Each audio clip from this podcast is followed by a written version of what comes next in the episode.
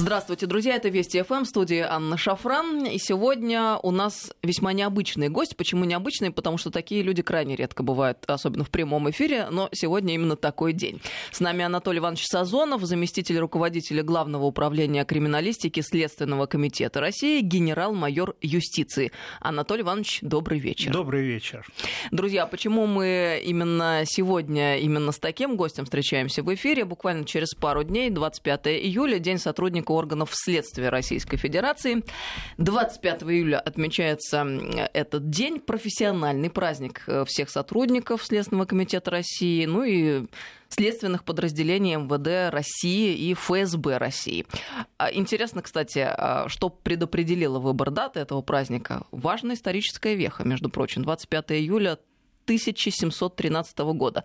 Именным указом Петра I был учрежден первый специализированный следственный орган России – Следственная канцелярия гвардии майора Волконского, которая стала первым государственным органом в стране, подчиненным непосредственно главе государства и наделенным полномочиями по проведению предварительного следствия.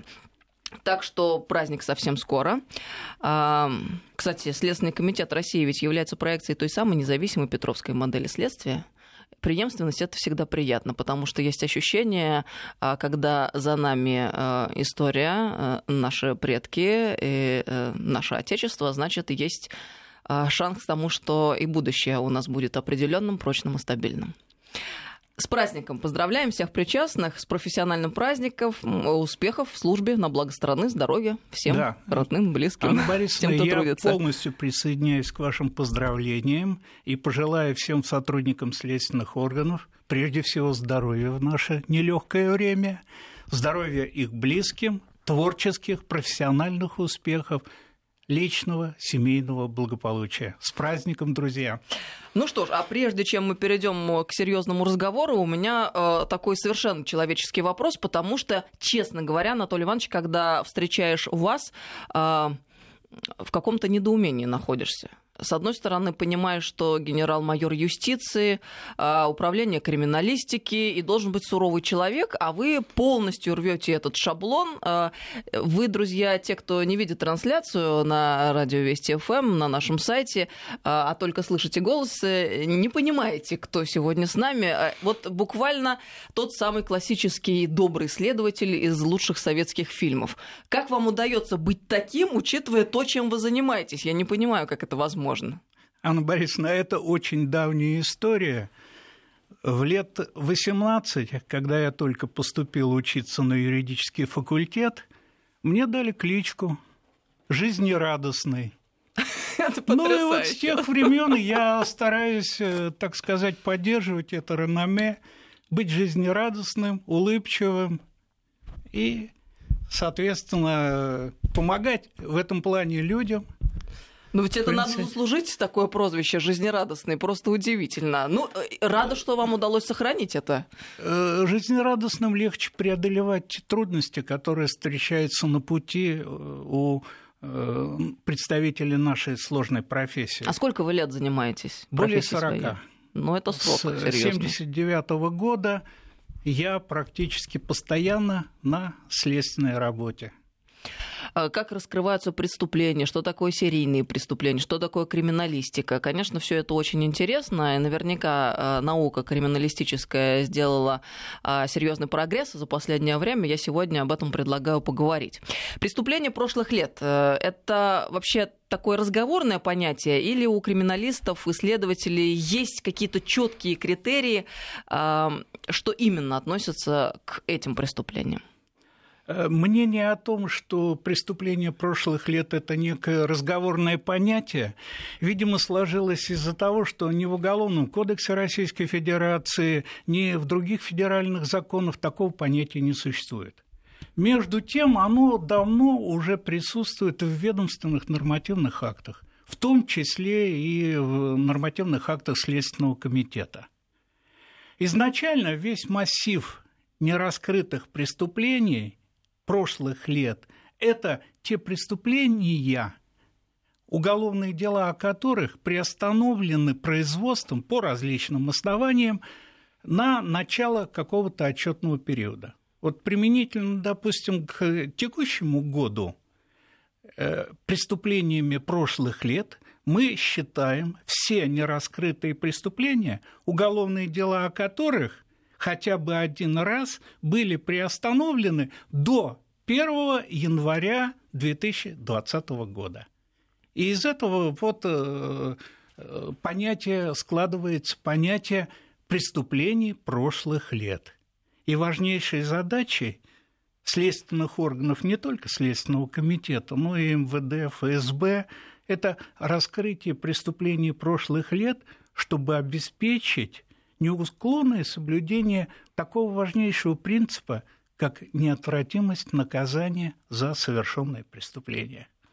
А по какому принципу а, происходит выбор? Преступлений прошлых лет ведь много, какие-то берутся снова в оборот, скажем так, какие-то по-прежнему лежат на задней пыльной полке. Как это происходит? Вот с момента образования Следственного комитета э, раскрытие преступлений прошлых лет стало одной из приоритетных задач нашего органа. Почему? Потому что в 2007 году, когда образовался Следственный комитет, из органов прокуратуры нам было передано более 208 тысяч уголовных дел о нераскрытых преступлениях прошлых лет. И среди них 94,5 тысячи убийств. Поэтому основная задача Следственного комитета – это попытаться раскрыть и успешно расследовать как можно больше тяжких особо тяжких преступлений, прежде всего против личности, потому что основной массив нераскрытых преступлений прошлых лет составляли как раз это преступления тяжкие, особо тяжкие против личности. И вот за последние, э, даже вот за время существования Следственного комитета нам удалось раскрыть более 86 тысяч преступлений прошлых лет – в том числе 8,5 тысяч убийств, 4 тысячи различных половых преступлений и так далее. Но все-таки непонятно, по какому принципу идет отбор тех дел, а, которые начинают заниматься. Дело, вновь. дело все в том, что э, все уголовные дела, которые приостановлены производством и относятся к категории преступлений прошлых лет, они в обязательном порядке нами изучаются для того, чтобы э, эта работа имела планомерный, целенаправленный характер, в 2008 году были созданы специализированные аналитические группы. По заранее определенному плану они отбирают весь массив тяжких, особо тяжких преступлений, оставшихся нераскрытых, изучают эти дела. В состав аналитических групп входят не только сотрудники Следственного комитета, но и оперативных подразделений, органов дознания, сотрудники ФСИН, органов прокуратуры. В результате изучения аналитическими группами определенного массива вот этих уголовных дел, они практически все у нас находятся под контролем. О тяжких преступлениях уголовные дела, они все находятся под контролем и подлежат изучению в этих аналитических группах. Затем отбираются наиболее перспективные дела, которые имеют перспективу раскрытия этих преступлений, готовятся письменные указания,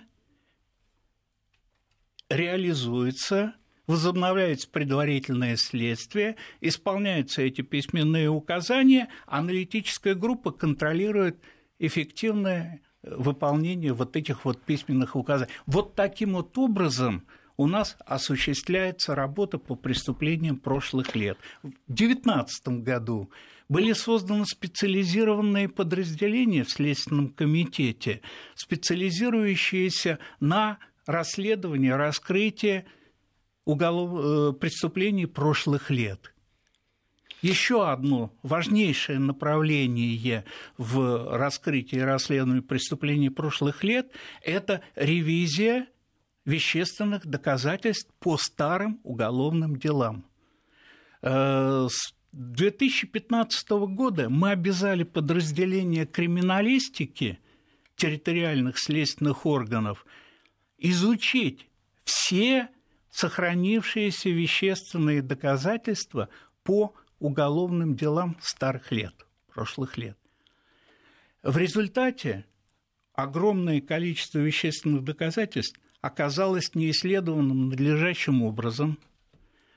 С учетом современных возможностей экспертиз было проведено дополнительное их исследование, и по результатам этих экспертных исследований огромное количество – преступлений прошлых лет только по результатам экспертных исследований было раскрыто. А вот. как так получается, что сейчас удается раскрыть то, что не могли раскрыть ранее? Может, это как-то а... с непрофессионализмом тех э, людей, которые занимались расследованием, связано? Кто вел дело? Э, дело все в том, что э, бывают, конечно, огрехи в нашей работе, и недостаточная квалификация молодых следователей, и неполная отработка Э, выдвинутых э, версий по уголовным делам, но с учетом современных возможностей технического прогресса, экспертных исследований, мы имеем сейчас реальную возможность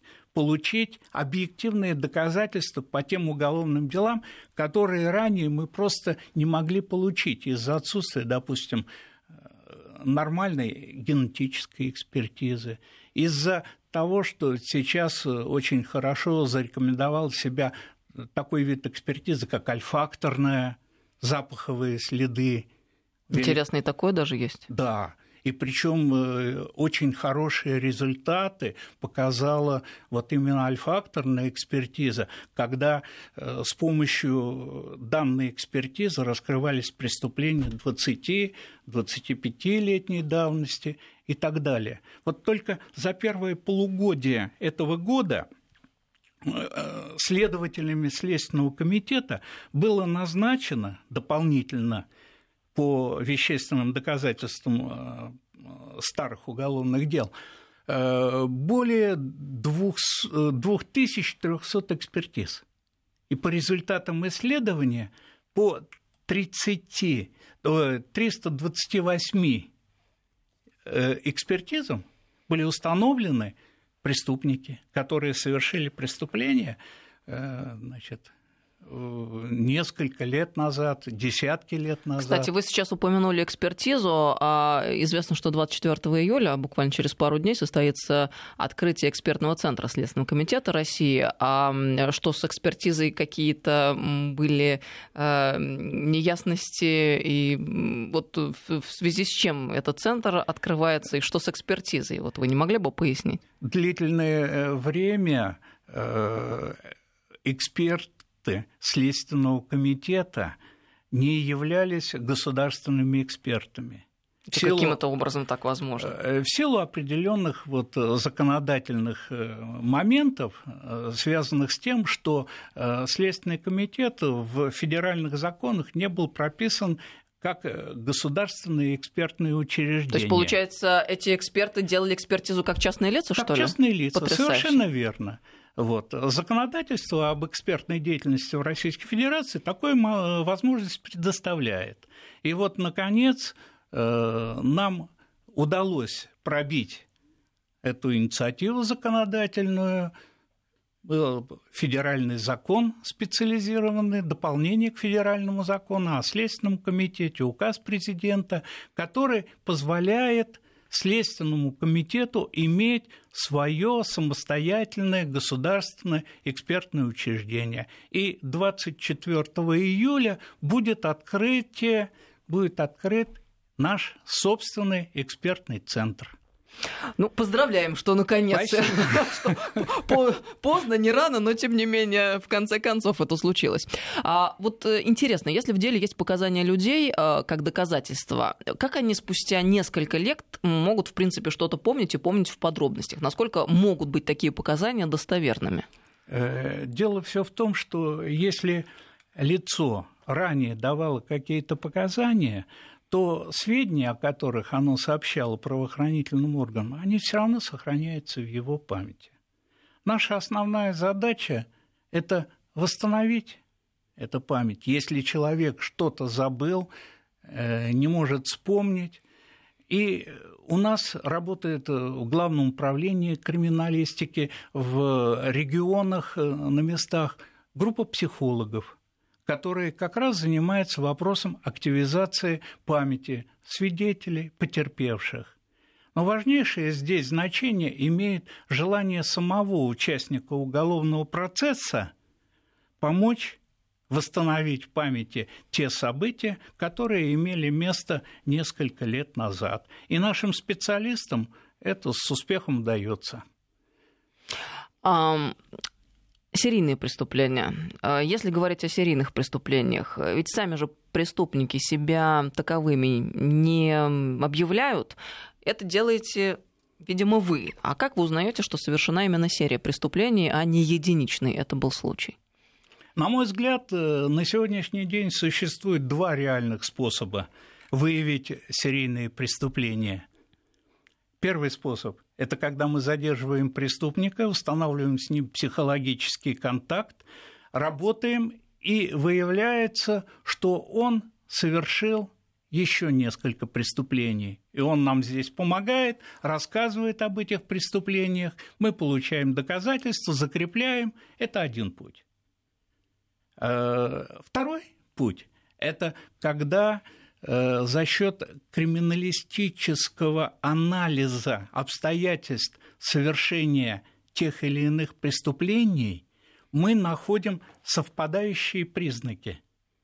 Так называемая криминалистическая характеристика нераскрытых преступлений, когда преступник еще не задержан, полностью совпадает по способу совершения преступления, по времени, месту совершения преступления, описанию потерпевшими внешности преступника и другим факторам, которые позволяют нам сделать вывод о том, что совершена серия каких-то преступлений. И тогда мы уже бросаем силы на то, чтобы по вот этим криминалистическим характеристикам, совпадающим, принять меры к установлению преступников. И э, зачастую нам это очень хорошо удается. Вот, э, например, только в первом полугодии э, текущего года нами было раскрыто 135 серий. 135 Это серий. впечатляет, да. Да серия об убийствах, серия половых преступлений.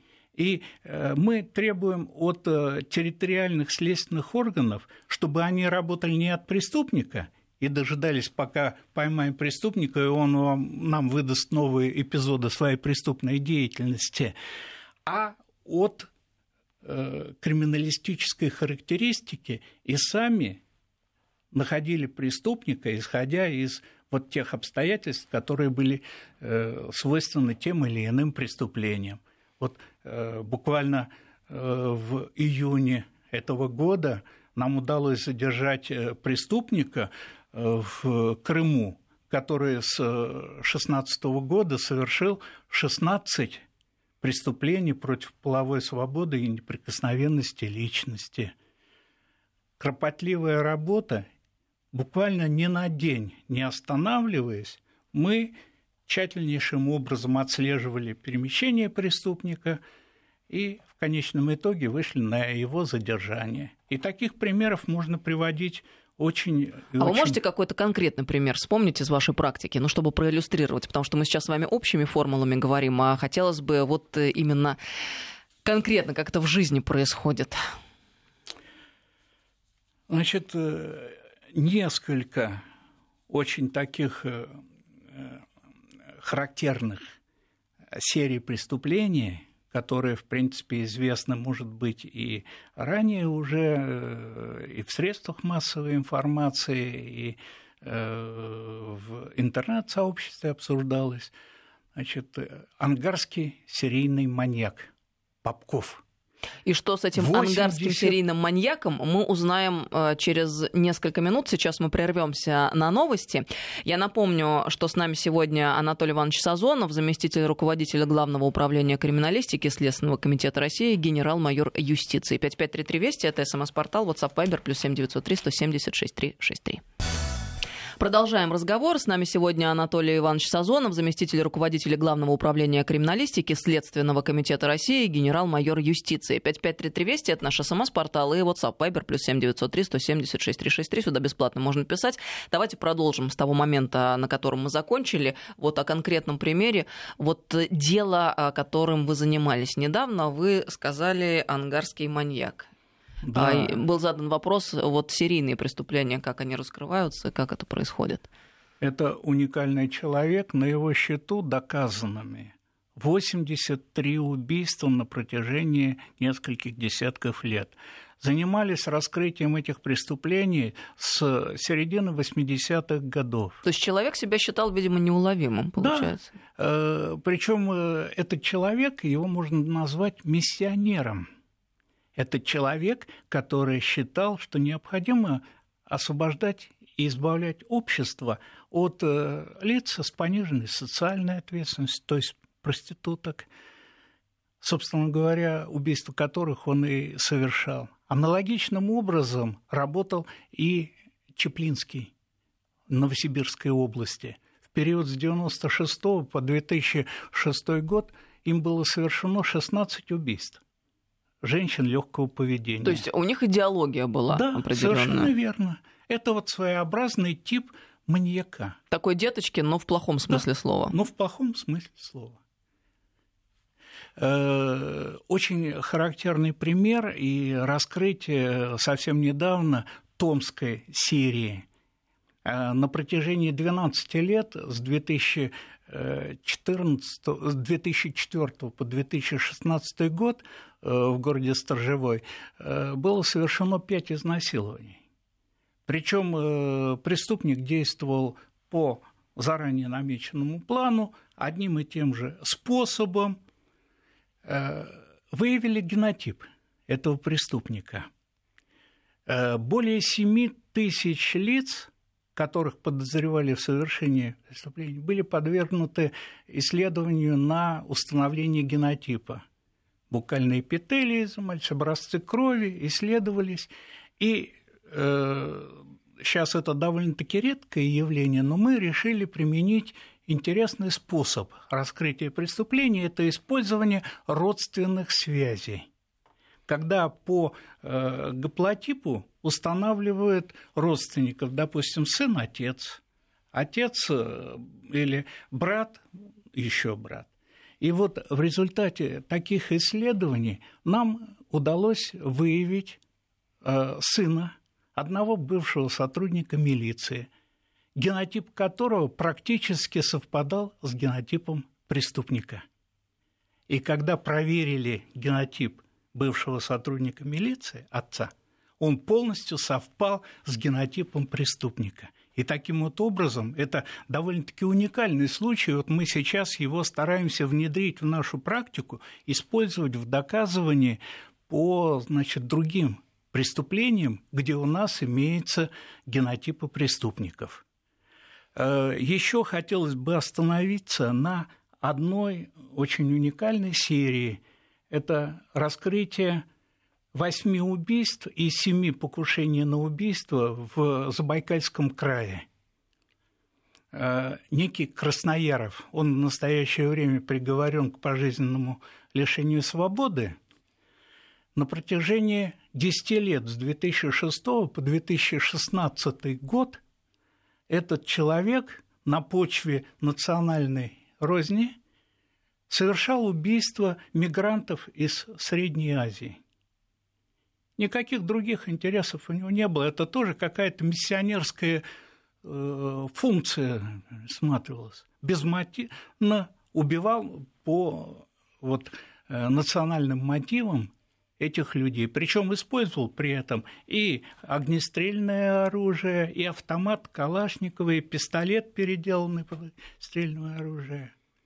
И вот работа по раскрытию этих преступлений не прекращалась следственными органами, оперативными подразделениями органов внутренних дел, экспертами э, на протяжении практически всех 16 этих лет. В результате нам удалось не только задержать преступника, но и обнаружить оружие, с помощью которого он совершал это преступление. По делу было допрошено более 700 свидетелей, проведено более 150 различных экспертиз, которыми полностью вина этого преступника была доказана. Вот такая кропотливая работа, она свойственна сейчас всем подразделениям территориальным следственных органов. И поэтому вот результаты этой работы, раскрываемость ежегодно преступлений против личности превышает 90%, убийства 92%, а на сегодняшний день 98,1%, изнасилований 99%, э, причинение тяжкого вреда здоровью, повлекшее смерть потерпевшего, э, более 8, 98%. Вот эффективность нашей работы. Вот это очень интересный момент, когда вы рассказываете э, каким образом происходит раскрытие преступлений. Вот, конечно, впечатляет история с ангарским маньяком, который, как вы сказали, аж с 80-х годов действовал. Получается, несколько десятков лет, да практически 40 лет он наверняка считал себя своеобразным героем.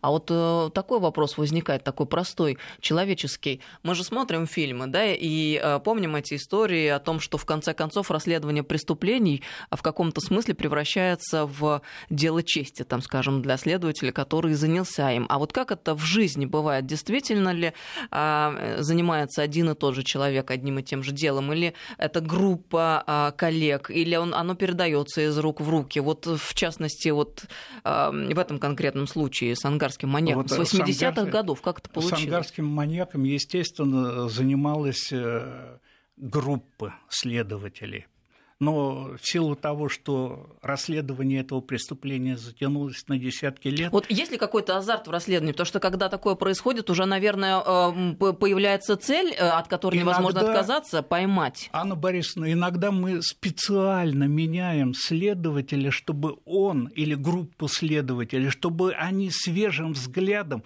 оценили то, что наработано предыдущими и, может быть, стоит вернуться опять к начальной фазе расследования и посмотреть тех лиц, которые мы отрабатывали на первоначальном этапе. И зачастую у нас э, это дает положительные результаты. Вот э, совершенно свежий пример успешного раскрытия в Краснодарском крае э, безвестного исчезновения малолетнего мальчика. В мае прошлого года мальчик исчез. Э, проводилась очень э, огромная, широкая, широкомасштабная и поисковая работа, и оперативная работа по установлению лиц, которые могли быть причастны. На первоначальном этапе в поле зрения попала и его тетя родная. Однако прямых доказательств совершения ей преступления не было. Спустя год мы вновь, не прекращая работу по делу, вернулись назад первоначальной версии о причастности этой тети к совершению преступления. Провели исследование на полиграфе, последовали реакции о том, что ей известно обстоятельства, и она причастна к исчезновению. Затем установили психологический контакт, она призналась в совершении преступления, показала место, где сокрыла труп мальчика.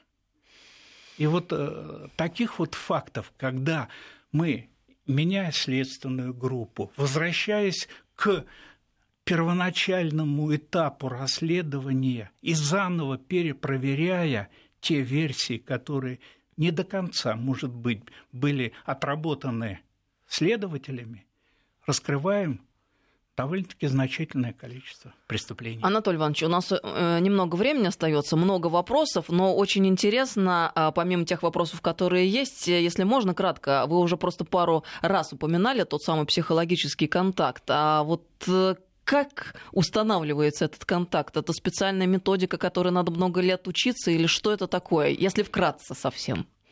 Ну, безусловно, это наука специальная психология допроса на предварительном следствии, умение наладить контакт с людьми, жизненный опыт из своей практики.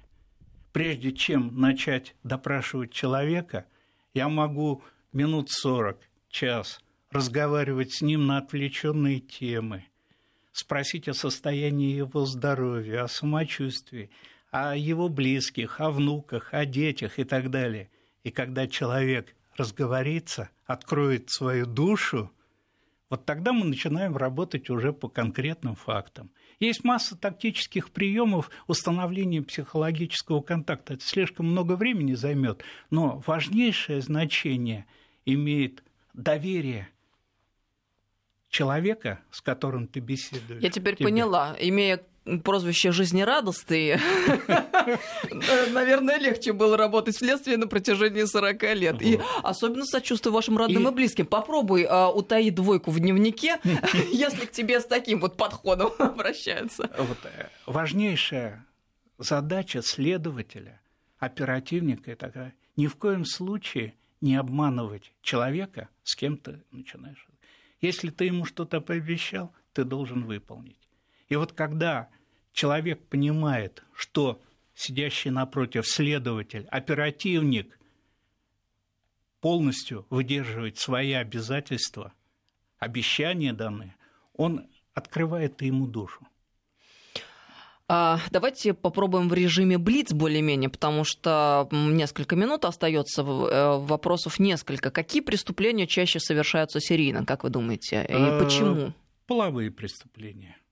Почему? Тут обычаи, значит, э, особенности и социального, и психического развития человека. Иногда, допустим, эти сексуальные преступления связаны с отклонениями организма человеческом организме, допустим, та же самая педофилия. Но Некрофи... это рецидив ну, всегда, да? Естественно, конечно. Э, зачастую бывает так, что э, серийным э, маньяком, ведь маньяк-то это греческое древнее слово, а оно определяет маниакальную привязанность или стремление человека к чему-то.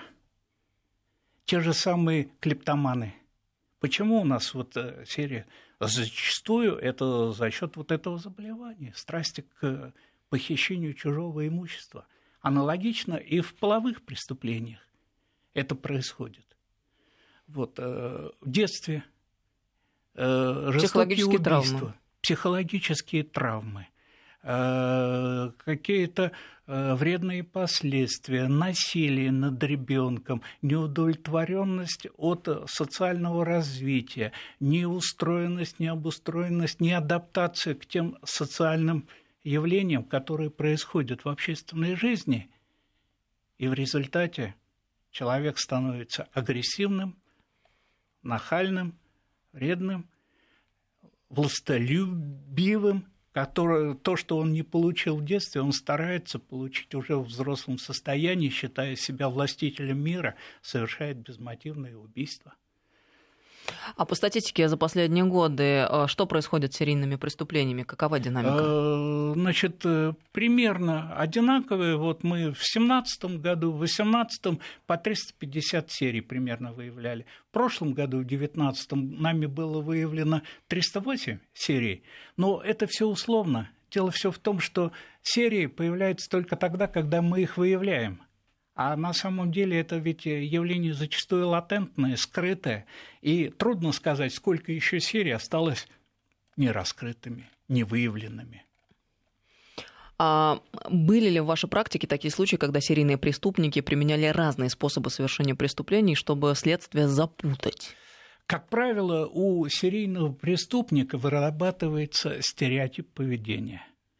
Исходя из этого, мы строим свое расследование – потому что э, преступник привязывается к определенному месту совершения преступления, к определенному, может быть, даже и времени иногда.